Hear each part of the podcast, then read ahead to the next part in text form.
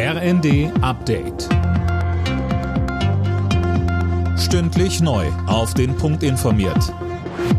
Ich bin Silas Quiring. Guten Abend.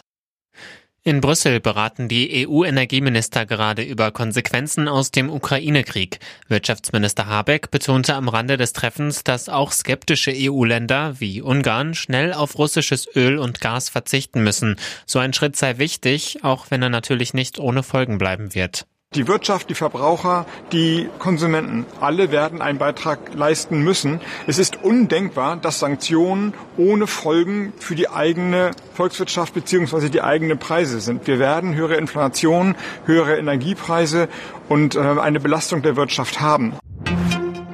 Die Bundesregierung geht nicht davon aus, dass Deutschland durch die Ausbildung ukrainischer Soldaten zur Kriegspartei wird. Damit reagiert Berlin auf ein Gutachten des Wissenschaftlichen Dienstes des Bundestages, in dem heißt es, die Ausbildung der Soldaten durch den Westen könnte völkerrechtlich als Kriegsbeteiligung gelten.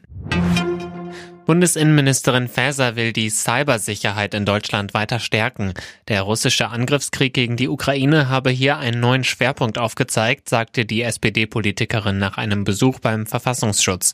Und sie betonte, innere und äußere Sicherheit gehören zusammen. Spionage, Cyberangriffe und natürlich auch Desinformationskampagne sind die Themen, die uns im Zusammenhang mit diesem furchtbaren Angriffskrieg nicht nur beschäftigen, sondern auch ähm, dazu führt, dass man dort natürlich die Kräfte auch bündeln muss.